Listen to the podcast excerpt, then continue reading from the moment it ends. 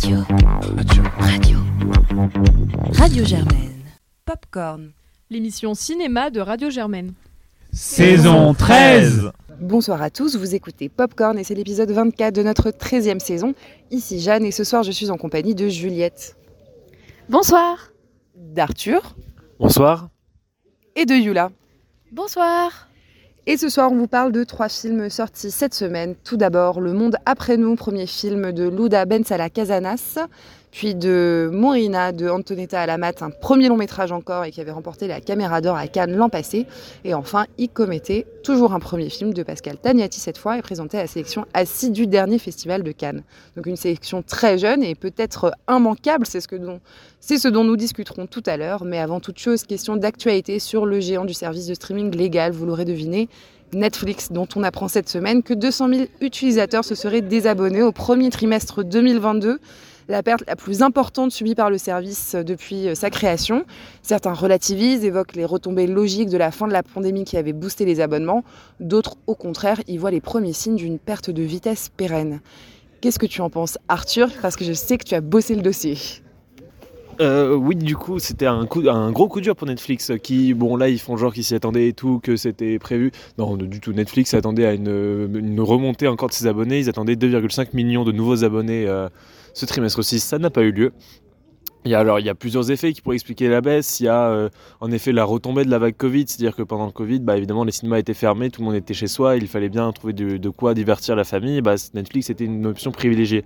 Euh, chose qui retombe aujourd'hui avec des gens qui reviennent au cinéma, etc. Mais il y a eu aussi par exemple, la, la, la crise, en, la, la, guerre en Ukraine, qui a fait que le marché russe a été coupé totalement pour Netflix, qui a décidé de retirer tous les abonnements russes, ce qui a fait une perte de, je crois, 700 000 utilisateurs. Mais ce n'est pas la seule chose qui explique, c'est que sur le territoire nord-américain, qui est pourtant le, le, terreau de Netflix, net, enfin ce géant du streaming recule très fortement. Et euh, on se demande, alors est-ce que c'est parce qu'ils ont atteint un palier? Il faut savoir que Netflix c'est gigantesque, c'est 225 millions d'abonnés actuellement dans le monde. Et euh, est-ce que c'est possible d'aller encore plus loin? Il faut savoir qu'au-delà, qu'en plus de ces 225 millions d'abonnés, vous avez 100 millions de personnes qui utilisent un compte qui n'est pas le leur, mais qu'ils ont emprunté à des amis ou à de la famille.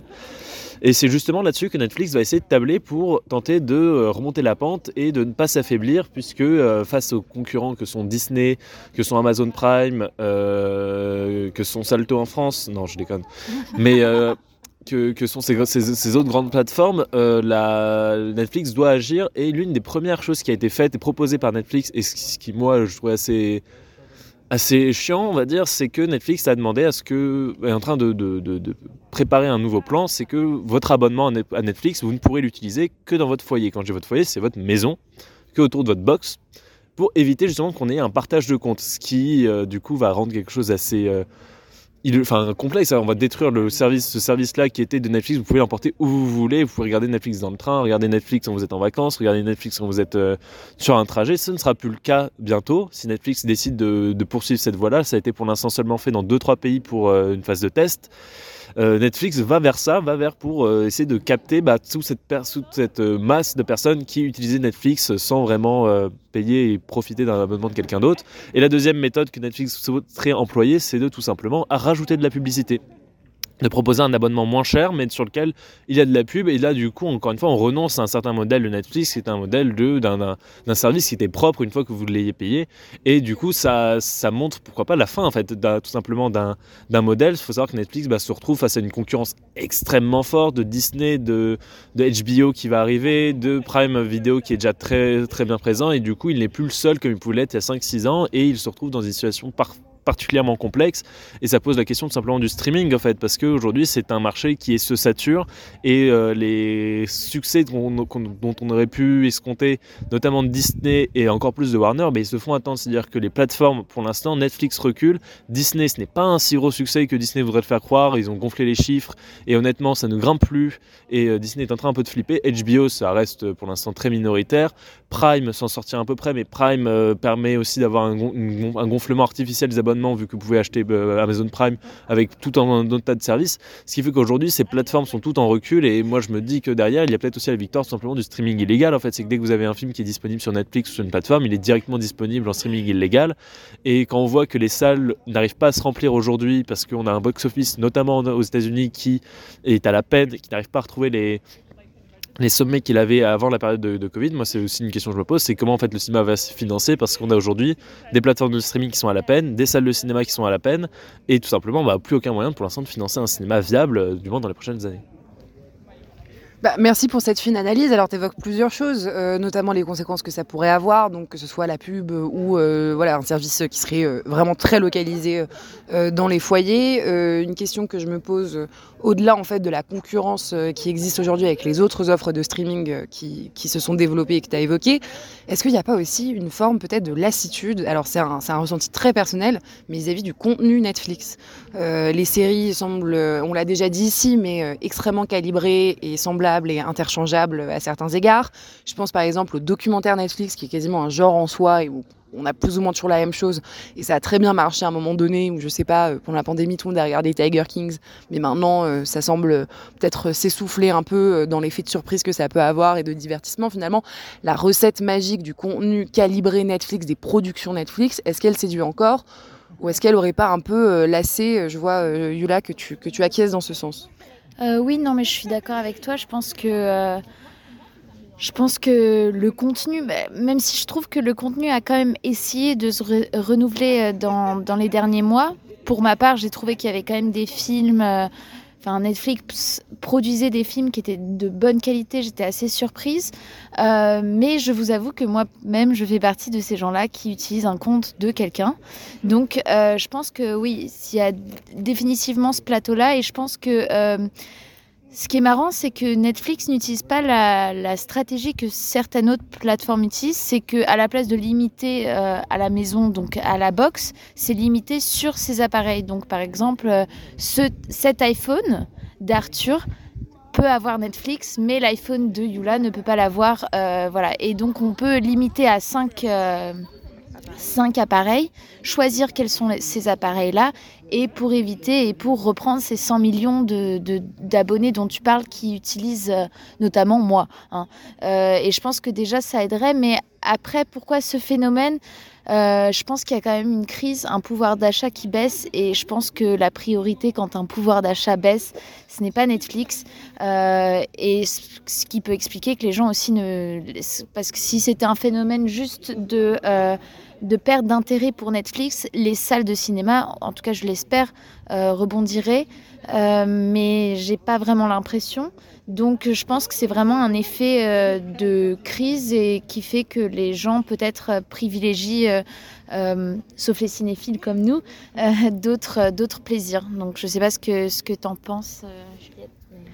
Euh, moi, je vous rejoins. Après, je pense qu'il faut quand même nuancer cette perte euh, de vitesse d'abord parce que Netflix est quand même euh, le géant dans le domaine et au-delà de ça, le streaming est un mode est devenu le mode de consommation du cinéma aujourd'hui. J'ai l'impression, enfin, privilégié en tout cas que ce soit légal ou illégal, même si effectivement, comme tu le disais Arthur, du coup, les plateformes sont un peu en, en perte de vitesse.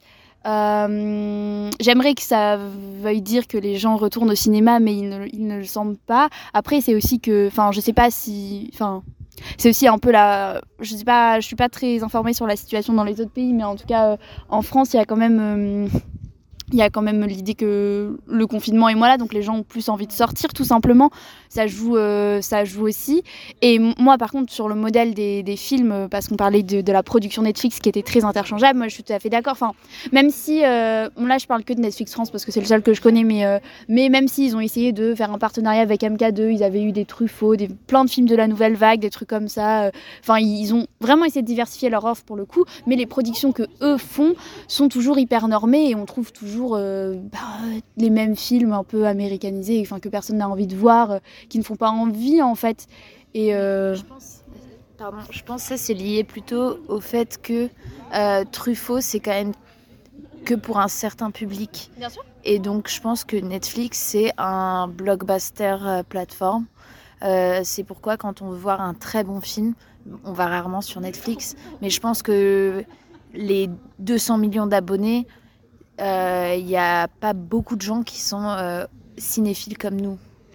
Après, euh, pour relativiser aussi ce que j'ai dit sur la peut-être lassitude de l'esthétique et du calibrage Netflix, rappelons que pour l'heure, les productions Netflix font des cartons toujours plus grands. Enfin, là, on a la saison 2 des Chroniques de Bridgerton qui a apparemment cassé un record euh, de, visionnage. voilà, ça en dit aussi, ça dit aussi quelque chose de l'attachement peut-être que les gens ont aussi pour des productions de la plateforme et qui leur plaisent et qu'ils ont envie de continuer à suivre et de voir. Et on voit qu'il y a des, des communautés de fans qui, qui sont très attentifs finalement non, mais juste pour rebondir sur ça, ce qui serait intéressant, c'est de voir si, par exemple, justement, quand il y a, euh, par exemple, je pense à Squid Game, est-ce que là, il y a une remontée des abonnés et peut-être c'est le fait qu'il n'y a pas une série, en tout cas, ou quelque chose qui, là, attrape les gens autant.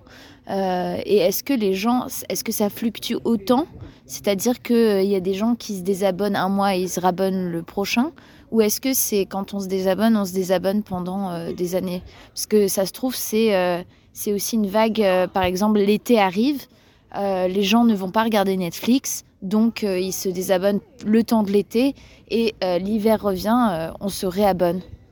Il y a potentiellement cet élément-là. Effectivement, c'est une piste. Alors là, là-dessus, j'avoue que j'en sais pas grand-chose. Mais peut-être que Juliette, si tu veux conclure? Alors, juste les chiffres, je crois, étaient sur, euh, sur le premier trimestre 2022. Donc, euh, il me semble pas que l'arrivée de l'été soit. Euh, mais c'est vrai que j'aurais pu penser à ça aussi. Et juste, moi, je tenais à faire une distinction dans les productions Netflix quand même. Je trouve que entre les films et les séries qu'ils produisent, parce que notamment les, les films qui sont sur la plateforme, en tout cas, hors les films de patrimoine qu'ils ont rachetés avec leur partenariat, euh, sont quand même en général de plus faible qualité que les séries. Enfin, moi, il y en a beaucoup que j'aime beaucoup, enfin, qui, sont chers à mon cœur. Et je trouve que sur le coup, pour le plan social, on pensait à Sex Education notamment, qui m'est venu en tête. Enfin, ils ont permis des grandes avancées. il y a toute une génération qui se reconnaît là-dedans, je trouve, ou Stranger Things. Enfin, c'est vraiment des, des, phénomènes de masse. Et je pense que c'est quand même qu'il y a une certaine qualité derrière. Donc, je voulais juste euh, établir cette petite distinction. Euh. Arthur, si tu veux conclure. Ouais, euh, juste bah, pour peut-être pour terminer euh, juste sur le, le, contenu Netflix, je pense qu'il y a quand même une difficulté aujourd'hui qu'à Netflix, c'est d'événementialiser en fait les sorties qui qui arrivent de plus en plus. Alors ils y parvenaient encore au début, mais ça marchait surtout pour les, les, les séries, j'ai l'impression. Et peut-être que le format série leur convient mieux parce que dès qu'ils passent sur des films, c'est très dur pour eux d'événementialiser. Alors ils disent toujours ah mais ce film-là a pété un carton, machin, mais bon, c'est des chiffres que seul Netflix a. Euh, qui leur sont propres. On ne sait pas comment ils les calculent, euh, leur, leur, nombre de visionnages. Moi, j'ai aucune idée de comment ils les calculent. Est-ce que c'est un compte? Est-ce que c'est euh, une fois que quelqu'un est revenu sur le film, etc. Donc, c'est quelque chose qu'il faut prendre avec énormément de recul. Et Netflix a beaucoup de mal à événementialiser ça. Et même si on voit qu'au cinéma, il y a des gens, les gens ont du mal à y revenir. moi, je me, rappelle quand même de l'engouement qu'il y a eu autour du The Batman, qui n'a pas été un gros succès au box-office, hein, qui a fait 750 millions de dollars, ce qui est honorable, mais pas non plus un monstre. Bah, il y a quand même eu pendant 3-4 semaines avant des gens qui en parlaient. Ouais, le Spider-Man, alors que lui qui pourquoi vraiment pété un box-office à 1,9 milliard en fait, mais, mais au-delà de ça, c'est voilà, il y a, y a une, attente qui se fait autour de ces films-là plusieurs semaines, plusieurs mois à l'avance. Euh, qu'on n'a pas encore en fait avec Netflix. Netflix n'arrive pas encore à ritualiser ça, a beaucoup, de mal beaucoup plus de mal à le faire.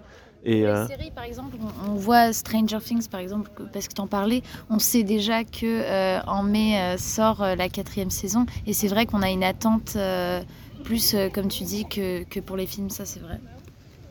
Bon, bah en tout cas, on espère que ça vous aura donné des pistes de réflexion sur, sur le phénomène. Euh, moi-même, je ne sais pas si je vais garder mon abonnement Netflix, mais ça pourrait aussi être un acte de façade parce que, en vrai, je consomme quand même beaucoup de contenu sur cette plateforme, mais pas seulement. Je vais aussi au cinéma et c'est ce dont on parle désormais avec euh, le premier film de notre sélection, Le Monde après nous, de Luda Bensala Casanas, dont on écoute un extrait de la bande-annonce.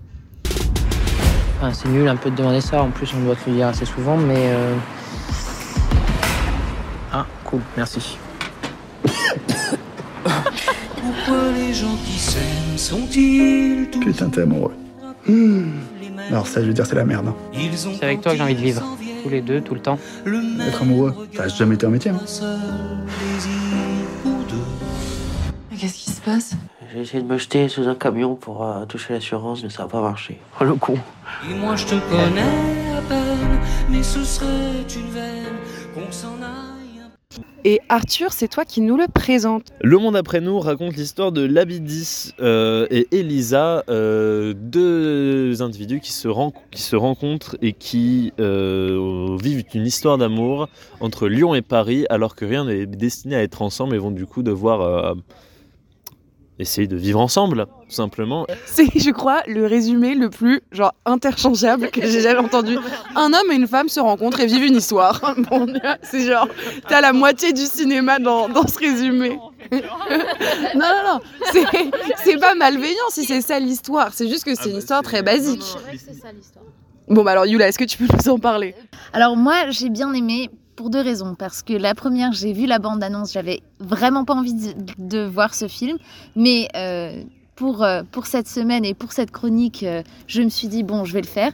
Et donc, j'avais un a priori extrêmement négatif. Et je suis allée. Et cette histoire, elle est, en vrai, c'est vrai qu'elle est banale. Elle est banale. Mais dans sa banalité, je trouve qu'elle est attachante, elle est mignonne et elle est simple. Et parfois, les histoires peuvent être simples. C'est une histoire crédible entre deux êtres humains, dont un est issu euh, de parents immigrés euh, tunisiens et marocains, et une autre euh, qui prépare ses concours. Les deux, on voit à travers ce film qu'ils ont, ils veulent emménager ensemble, ils veulent construire ensemble, mais ils n'ont pas d'argent.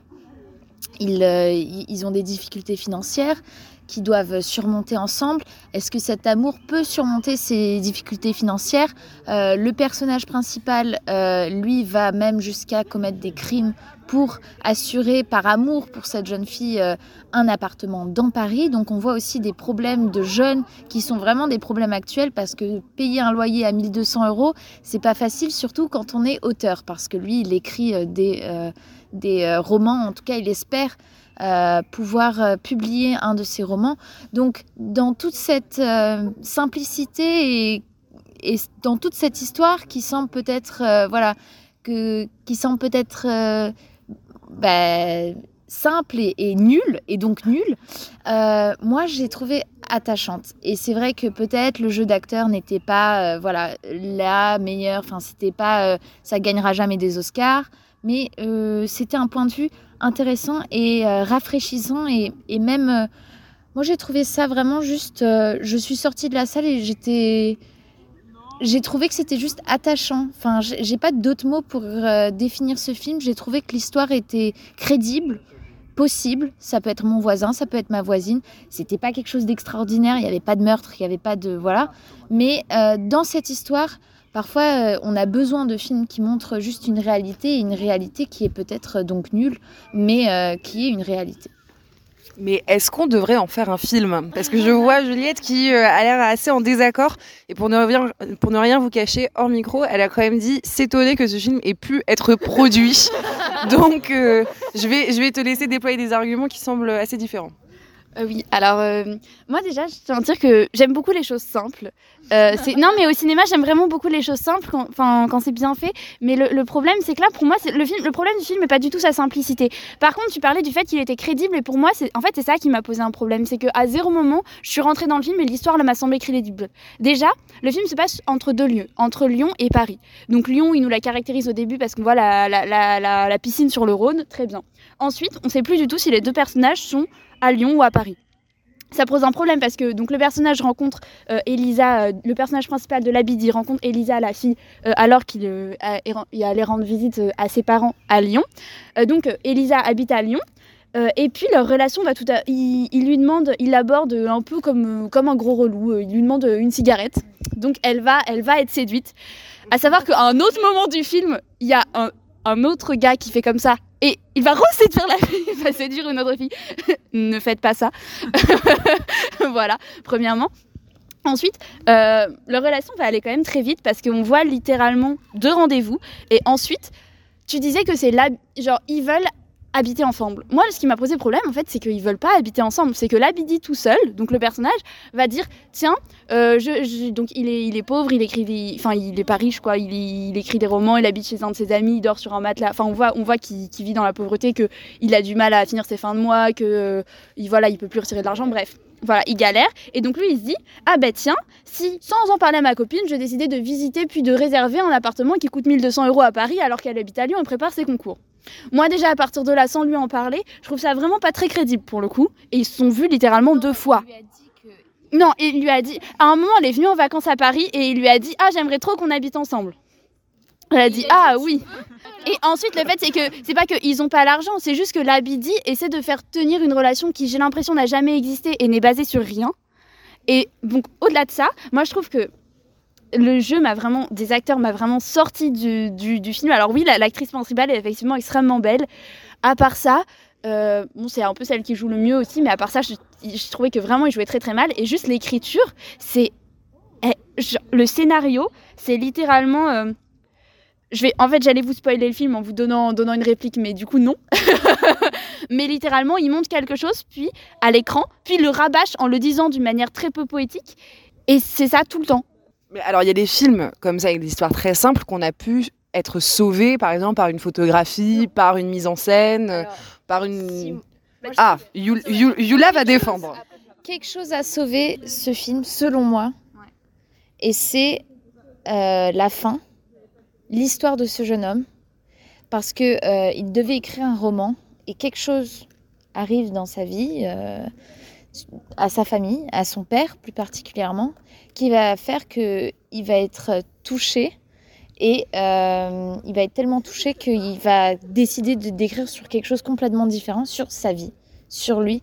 Et ce passage sur la manière dont il décrit, la manière dont il parle, moi je me suis dit peut-être qu'un jour, enfin c'est sûr, un jour je serai dans sa situation et euh, ça fait réfléchir.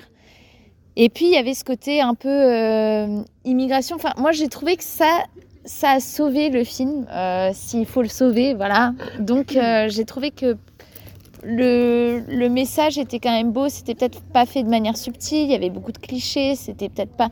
Mais je pense que euh, on peut le prendre à un autre degré et même euh, le fait qu'il demande une cigarette, eh bien la réalisatrice sait très bien que c'est lourd et donc quand il prend la taf, il crapote. Et la fille rigole de lui parce que c'est pas, euh, il n'est pas montré comme masculin et comme cool pour avoir abordé cette femme de cette manière-là. Il a même honte et puis il part et, elle après elle vient et dit euh, Eh, tranquille. Mais c'était, pour moi, c'était plus satirique que, euh, enfin, il se moquait plus de, de, de, certains clichés qu'on a. Et l'histoire est allée vite, certes, mais euh, mais il y a des histoires d'amour qui peuvent aller vite, peut-être. Je précise simplement que Petit Erratum, c'est un réalisateur. Ah pardon. Mais c'est pas grave. Euh, je redonne la parole à la défense. Oui, mais moi, enfin, les, les histoires d'amour peuvent effectivement aller vite, mais dans ce cas-là, il faut creuser la relation, voir pourquoi ils ont des liens. Or là, en fait, on nous montre juste eux deux, et moi, je comprends pas ce qui les lie. À zéro moment, j'ai compris. Et tu parlais alors euh, du, du roman.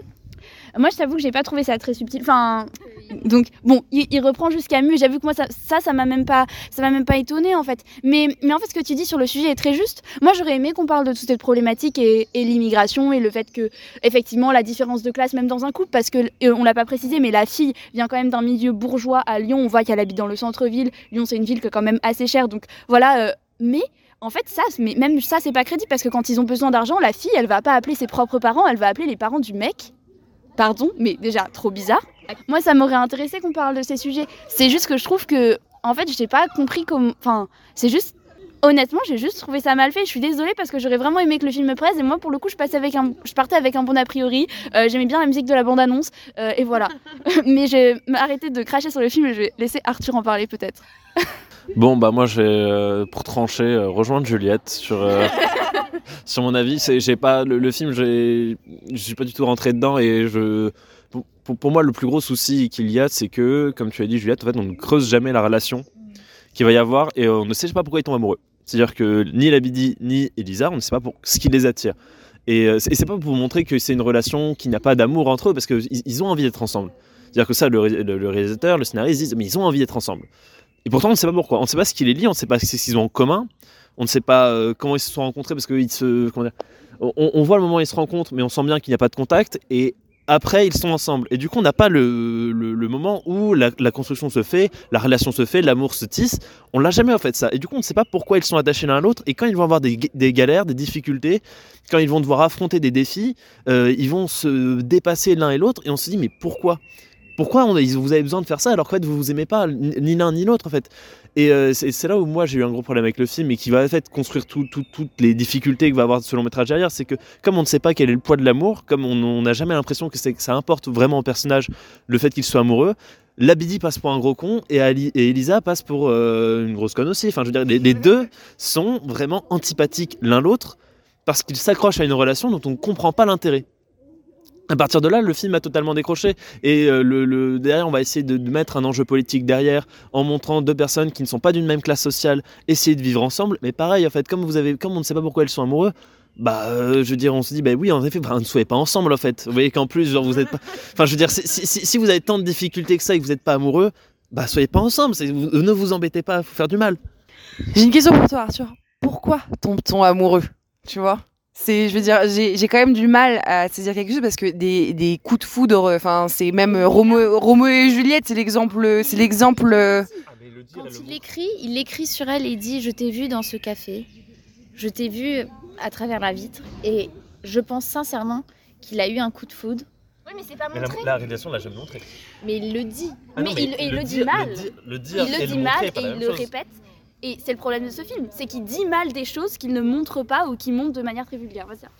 Et surtout, il pourrait l'écrire pour s'en persuader, en fait. Et c'est là où, en fait, moi j'ai l'impression que le film, euh, c'est comme si on avait dit à deux, deux, deux personnes dans la rue, mettez-vous ensemble. Ça aurait pu être un film sur un mariage arrangé ou une, une relation qui serait arrangée. Ah bah alors, petit euh, flashback, nous avons vu un film qui s'appelle Histoire de ma femme et que vous aurez peut-être vu et que malheureusement nous n'avons pas pu chroniquer à Popcorn. Et dans ce film, précisément, c'est un homme qui fait le pari d'épouser la première femme qui, passe, euh, qui passera la porte. Et en fait, il tombe amoureux, quelque part. Euh, parce qu'il fait ce pari un peu insensé. Donc c'est là, moi j'aimerais savoir surtout visuellement ce que peut apporter le film, parce qu'on sait bien que enfin, l'avantage de la fiction cinématographique, ce sont des images, c'est de nous montrer des choses, et peut-être que justement ce coup de foot, sans être explicité nécessairement euh, par le dialogue, elle aurait pu l'être par la mise en scène, par la lumière, par un montage, une musique. Non, en ah. fait. non, c'est un, un, banal champ contre champ, en fait, le, coup de foudre. Il y a pas de. Le, il va très vite d'ailleurs. La, la, la, scène ne s'attarde pas du tout. Euh, c'est une petite, une petite minute, en fait, rapidement. Coup de foudre.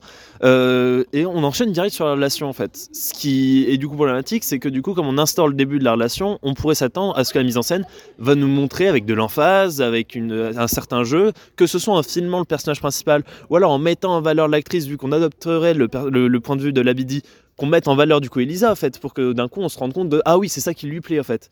Et là le, coup de foudre n'y est pas parce que c'est juste deux personnages qui se regardent deux personnages qui se parlent deux personnages qui sont ensemble.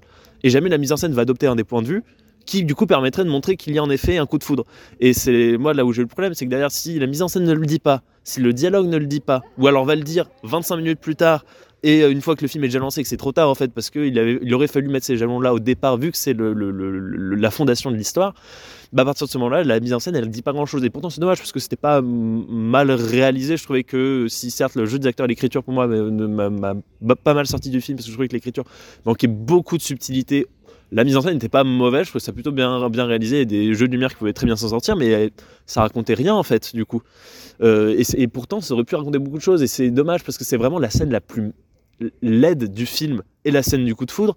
Et c'est justement là où, si on voulait, accepter, voulait prendre, et de toute façon le film est du point de vue de la Bidi en fait, si on voulait prendre le point de vue de la Bidi, cette scène-là, on aurait dû en faire quelque chose de beaucoup plus lyrique en fait, de, de, mettre beaucoup plus de, de volonté, d'emphase dans ce film-là, alors que le film est capable de le faire à d'autres moments où c'est pas justifié. Je te laisse euh, finir Yolande. Non mais parce que je dois, je dois avouer que je vous, je vous rejoins sur certains de vos points, mais par contre, moi je pense qu'il faut aller voir ce film et se dire que pourquoi, par exemple, les comédies romantiques, on se dit, bah, c'est agréable à regarder, voilà. Bah, on peut rentrer avec la même perspective et se dire que c'est juste une comédie romantique euh, dramatique et euh, d'un nouveau genre qui en soi est beaucoup moins euh, qui est facile à regarder, peut-être un peu nul, mais qui du coup se différencie un peu des rom-coms américaines. Je suis pas sûre que tu serves entièrement le film en disant ça, Yula, pour être honnête. Euh, je... de sauver le film. je vais laisser euh, Juliette conclure. Euh, non, mais moi, juste pour dire, moi j'adore les comédies romantiques personnellement. Et j'aimerais qu'on fasse un nouveau genre de comédie romantique, mais c'est juste que là, moi, ça m'a pas pris. Et honnêtement, pour moi, le plus gros défaut, en fait, et je pense tout par delà, c'est l'écriture, parce que d'un scénario mal écrit, personne peut, aucun comédien, même s'il est bon, peut bien jouer. Et, et là, c'est juste que c'est redondant, en fait. Enfin, c'est juste littéralement. Enfin, et quand c'est un film sur un roman, qui plus est, c'est dommage quand c'est mal écrit, on dirait un premier jet de scénario d'un court métrage, quoi. Et moi, c'est ça qui m'a posé problème. Bon, bah, je vous remercie pour ce débat enflammé. Euh, que j'ai clairement perdu. Oui, alors c'est vrai que là on est à deux contre un, donc c'est pas facile. J'ai essayé de mettre en péril nos, contributeurs, mais ils ont réponse à tout. Euh, faites-vous votre propre avis tout, tout de même, et puis euh, peut-être effectivement que ça vous permettra de vous ouvrir à un plaisir simple d'une histoire banale, racontée de façon peu subtile. Et tout de suite, on parle donc du deuxième film de cette semaine, Morina, dont on écoute un extrait de la bande-annonce.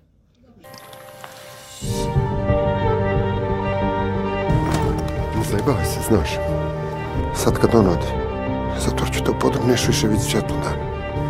know what this song is about? It's about being in love. As you can only be at 17.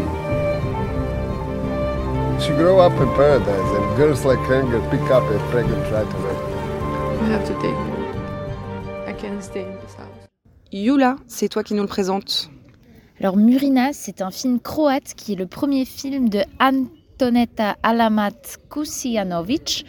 Et c'est l'histoire d'une jeune fille qui euh, a 17 ans et euh, qui vit euh, donc en Croatie, mais pas à Zagreb, pas dans la capitale, mais plus vers la mer, à la mer. Et elle vit avec son père et sa mère. Et son père est un homme plutôt qui contrôle, autoritaire, euh, qui on va découvrir au fil du film, euh, qui a une emprise énorme sur sa femme et sur euh, sa fille. Et donc, Valentine, qu'est-ce que tu en as pensé? Moi, c'est un film que j'ai vraiment adoré. déjà parce que, comme tu l'as dit, on comprend au fur et à mesure que ce père a une emprise sur sa femme et sur sa fille, qui est évidemment une emprise d'ordre bah, sociologique parce qu'on est dans une société encore très patriarcale, etc. Euh, mais qui est aussi euh, plus profondément une emprise euh, psychologique puisque on apprend au fur et à mesure de l'histoire qu'il y a évidemment un passif entre entre donc le père, la mère et puis l'ami du père. Ravi, Ravi donc américain ou en tout cas voilà personne ayant quitté le village euh, croate pour aller s'installer ailleurs et qui a euh, réussi sa vie d'une autre manière euh, que la famille de, de Yulia et qui va venir complètement chambouler cet équilibre et révéler des choses que j'ai trouvé moi très subtiles et très bien montrées.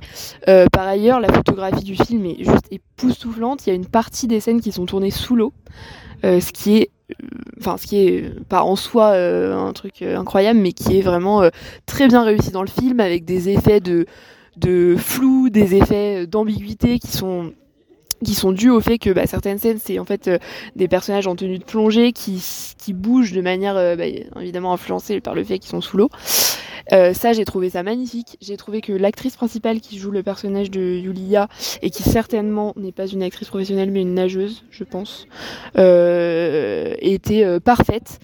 Et moi, ce que j'ai aimé, c'est aussi l'unité thématique du film, au-delà de, de ce thème de la mer, cet esprit assez mythologique avec tout cette, ce, cet aspect un peu oedipien, cet aspect aussi d'Ulysse qui revient sur son île, etc. Moi, j'ai trouvé qu'il y avait beaucoup de ça.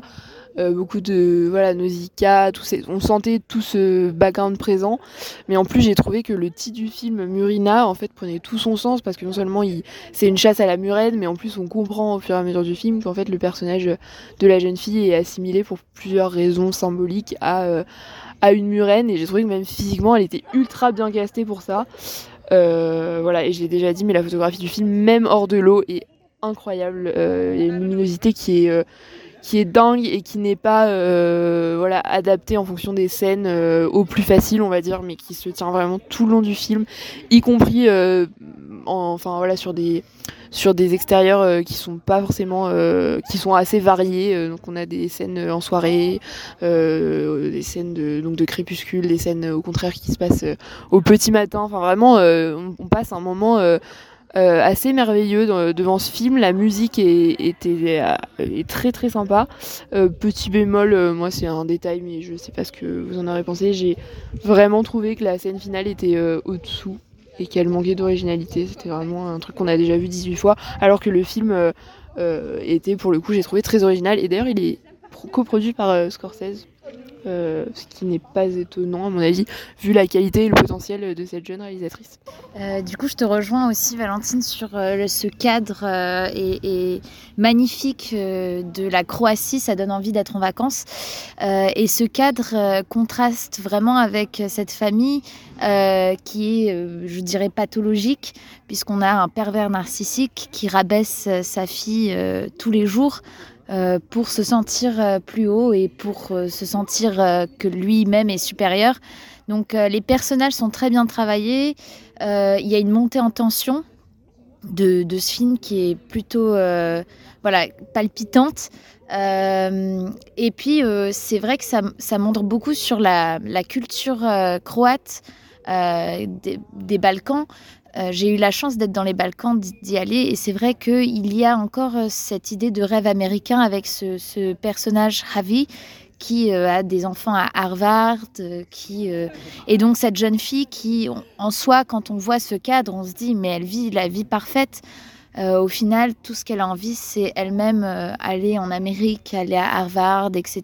Mais bon, elle vit avec un, pervers narcissique qui va, euh, qui va la détruire. Ce que j'ai trouvé dommage, c'est que je trouvais que... En fait, certains trouvent que c'est un film féministe, mais moi, j'ai pas trouvé ça féministe parce que j'ai trouvé que les deux femmes sont tout le temps montrées à travers les hommes. Donc soit à travers la relation qu'elles ont avec le père ou le mari ou avec Ravi. Et il y a très peu de, du coup, de relations entre cette mère et cette fille.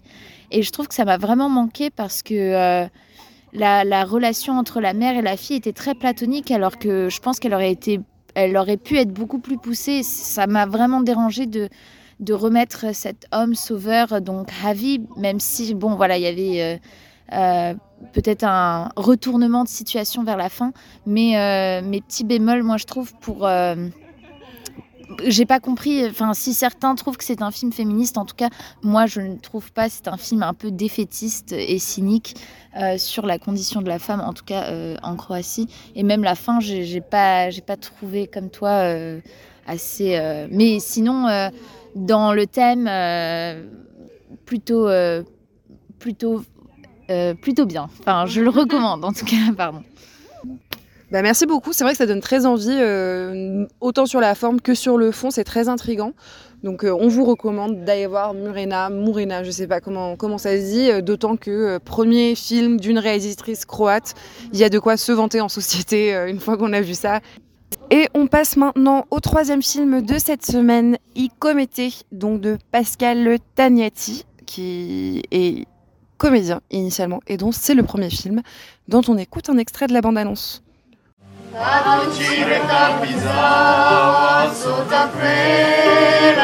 Oh, comme j'ai pas envie de retourner à Nice. Ah, où tu viens d'arriver, qu'est-ce que tu dis? Tu viens d'arriver, tu peux déjà à la rentrée. Quoi, tu me fais penser à une déesse grecque? J'ai un cul dans ton on passe Dégage-moi de là Sai, quando ego ste giovanette le feline. Che feline, c'est quoi ça? Quelle C'était une qui mange nos obétendièges. Les femelles. Et Juliette, c'est toi qui nous le présentes.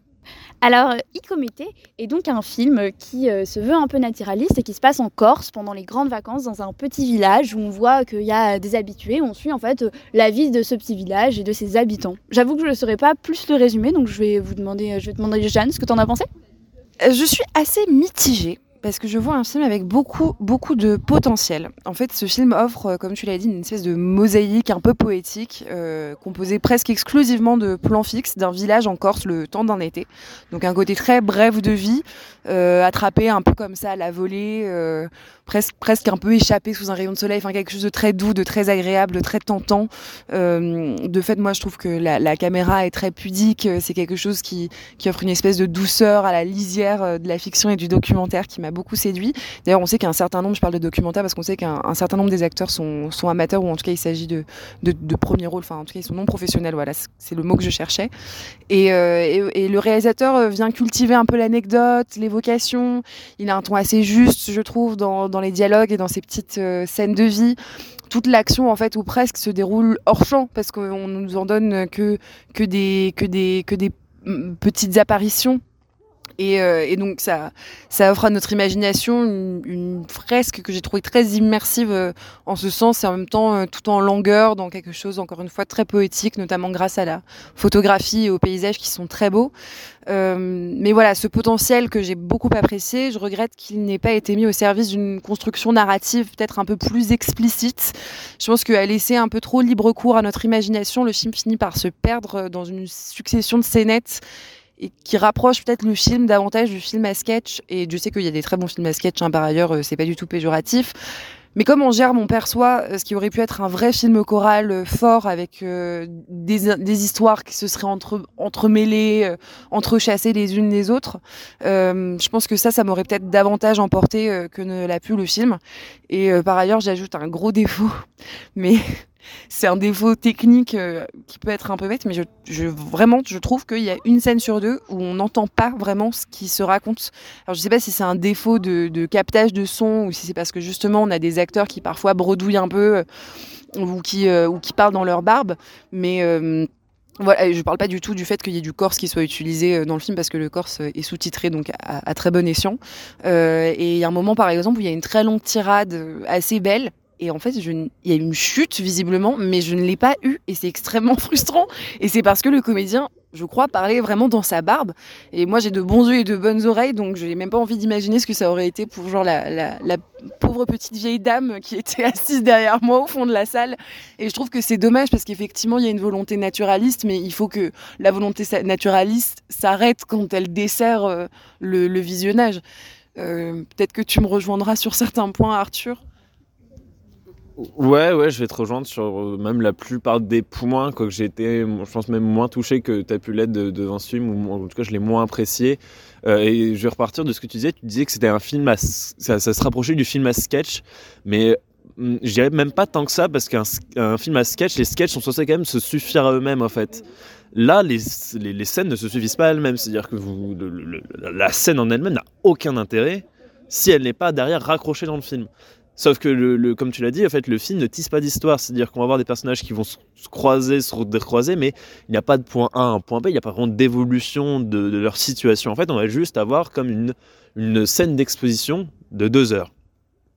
Et du coup, c'est un parti pris. Alors, euh, bon, il s'avoue que juste sur des goûts personnels, j'ai du mal avec les films qui ont ce type d'esthétique avec un plan très, long, très large qui du coup en fait c'est le, spectateur qui lui-même doit choisir ce qu'il va regarder dans le plan.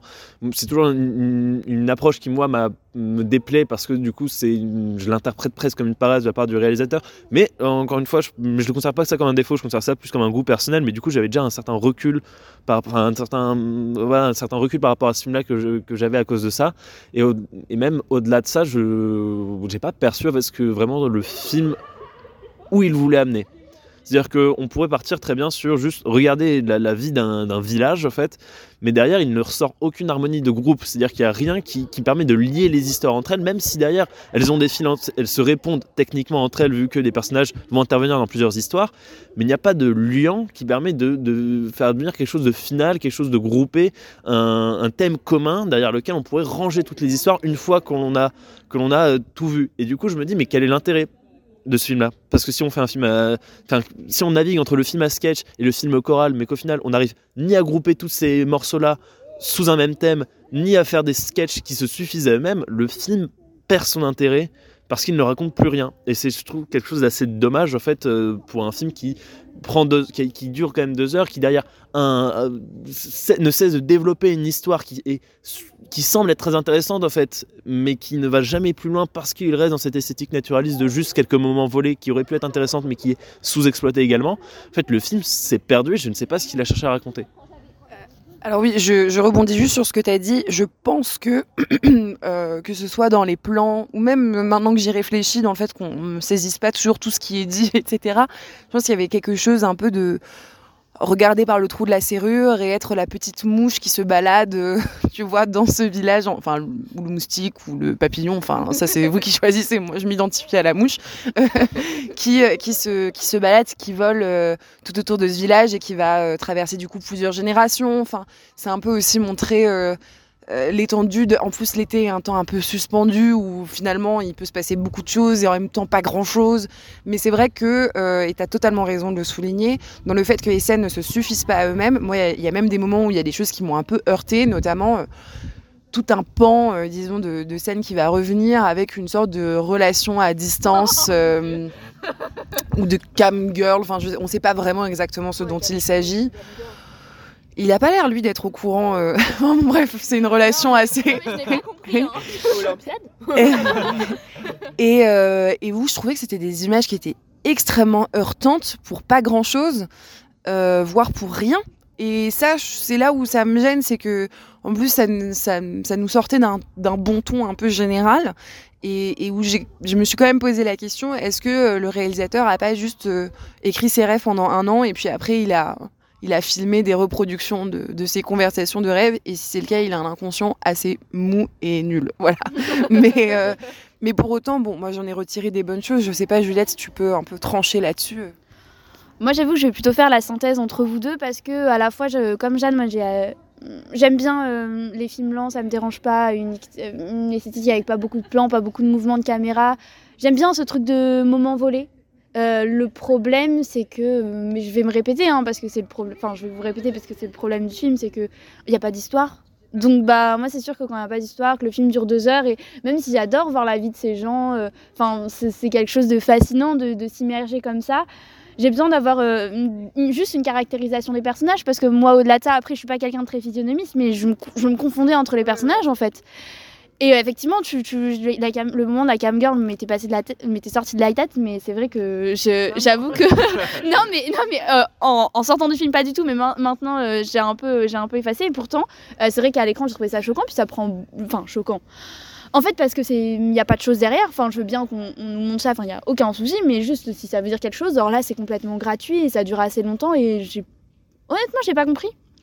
Et tout ce film, du coup, moi, c'est très beau, mais c'est toujours ce, truc de c'est quelque chose de beau, mais en fait, moi, si on me raconte pas d'histoire, j'y crois pas.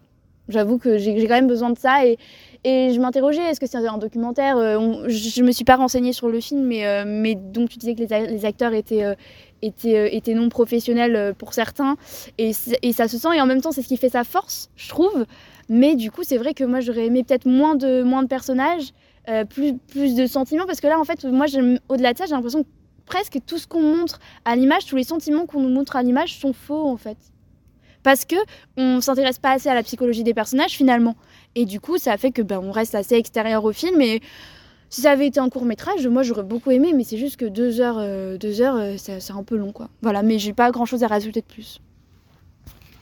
Bon bah écoutez là-dessus on va peut-être conclure. Moi je pense que ça peut être un film euh, pour les raisons que j'ai évoquées euh, qui, qui, est agréable à regarder. Je suis en train de me poser la question quand, quand tu parles Juliette, est-ce que ça aurait peut-être pas mérité peut-être d'être un format différent, euh, quelque chose je sais pas quelque chose qui serait diffusé sur Arte typiquement, tu vois, quelques scénettes par jour pendant un mois ou quelque chose, une sorte de projet un peu comme ça, où finalement du coup on n'aurait pas attendu vainement euh, de faire sens et faire lien euh, d'un film qui, en gros, à part le fait que ça se situe en Corse, euh, dans un même village, n'en a pas vraiment.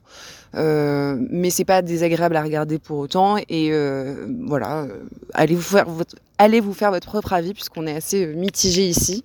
et dites-nous ce que vous en avez pensé. Vous savez que vous pouvez, vous pouvez interagir avec nous sur les réseaux sociaux, que ce soit Facebook ou Instagram. On est là pour vous répondre. Mais on va passer maintenant au coup de cœur et coup de gueule de la semaine. On va commencer avec euh, un, coup de cœur euh, collectif, euh, je crois bien, puisque cette semaine, l'extraordinaire acteur Jacques Perrin est décédé. Alors, il avait été immortalisé en particulier, et je pense que nous, c'est aussi pour ça qu'on est si ému dans un certain nombre de films de Jacques Demy, que ce soit Podane ou, Les Demoiselles de Rochefort, où il jouait voilà, ces jeunes premiers un peu poétiques, charmants et amoureux. On regrette donc on regrette euh, la disparition de, ce grand acteur et euh, j'en profite pour euh, vous recommander très chaudement, comme j'ai déjà recommandé un certain nombre de films de Jacques Demy je vais pouvoir innover avec Podane, peut-être celui que j'ai le moins exploité dans ma cinéphilie. Euh, parce que c'est celui que j'ai vu le plus jeune et en le voyant vraiment comme une espèce de conte pour enfants puisque c'est évidemment adapté du conte donc de Perrault Podane euh, dans lequel euh, un père veut épouser sa fille en mémoire euh, de sa femme décédée et celle-ci va essayer de lui échapper notamment en se couvrant de la peau d'un âne après lui avoir fait multiples requêtes. C'est un pas très bon résumé, mais le film est extraordinaire euh, dans euh, sa capacité à, à évoquer le merveilleux, euh, à créer un, un décor avec des costumes qui sont extrêmement euh, riches pour l'œil et euh, enthousiasmants, chatoyants. Euh, Il y a notamment voilà des, des, des personnages recouverts de bleu ou de rouge selon la famille. Les robes couleur du couleur de la lune, du soleil, du temps. Tous plus merveilleux que les uns que les autres. Euh, Catherine Deneuve, euh, remarquable euh, dans sa toute, toute petite jeunesse d'actrice. Delphine Seyrig aussi. Delphine Seyrig en Marraine la Bonne Fée, dont on comprend plein de choses au fur et à mesure du film que moi je ne comprenais pas étant enfant nécessairement, qui, est, qui est remarquable donc en, en Fée des Lilas. Jean Marais. Jean Marais. Enfin, en fait, voilà. Euh, Je vais, je, c'est, Jacques Perrin est un parmi en fait cette galerie d'acteurs formidables qui composent le film. Et en fait, c'est rare de voir euh, des contes comme ça adaptés de façon aussi euh, brillante et qui s'adressent autant aux plus jeunes qu'aux plus âgés et, et, et avec autant de finesse. Et en plus, tout ça avec évidemment la musique. Euh, je mets pas d'adjectif pour la qualifier superbe de, euh, de Michel Legrand. Euh, bon, pour toutes ces raisons, je vous invite, si ce n'est pas le cas, à voir ce film merveilleux euh, ou à le revoir parce que ça, ça fait jamais de mal. Et euh, je sais pas s'il y a d'autres coups de cœur liés à, Jacques Perrin. Arthur? Ouais, bah un des, un film qui est aussi hyper connu et qui dans lequel il a il, il a joué, euh, c'était Cinéma Paradiso de Giuseppe Tornatore et j'avais presque oublié en fait que c'était lui qui, était dedans et qui jouait du coup Toto adulte. Mais euh, si vous n'avez jamais vu ce film-là, c'était l'histoire d'un gamin qui, dans un village italien, euh, juste à la suite de la Seconde Guerre mondiale, va se lier d'amitié avec un, vieux projectionniste et de là va partir du coup toute sa vie en fait qui va être mêlée entre histoire d'amour et histoire du cinéma Euh, enfin et amour pour le cinéma et amour du coup pour une jeune fille qui va rentrer dans le village et qui va essayer qui dont il va après s'en suivre une histoire d'amour. Et on va suivre euh, 40 ans de sa vie de ce personnage là et c'est un, film qui euh, que, j'ai vu il y a deux ans qui m'a euh, déjà énormément touché et que j'ai trouvé particulièrement brillant dans son aspect de fresque gigantesque en fait de, pourtant de si petits trucs qui est juste un petit village italien en fait et d'en sortir un film de 3 heures euh, immense qui, qui rebondit sans cesse de péripétie en péripétie de petite histoire en petite histoire qui a une musique de Ennio Morricone qui est absolument sublime et qui derrière parle de cinéma je, je crois que c'est un de mes films préférés qui parle de cinéma en fait tout simplement parce qu'il ne s'attache pas vraiment au film en tant que tel, du coup aux films qui sont projetés, mais à la manière dont les gens le reçoivent en fait. Les scènes que je préfère dans Cinéma Paradiso, je crois, sont simplement les scènes où le réalisateur va se balader dans les salles de cinéma et va capter les euh, appréciations de chacun des personnages.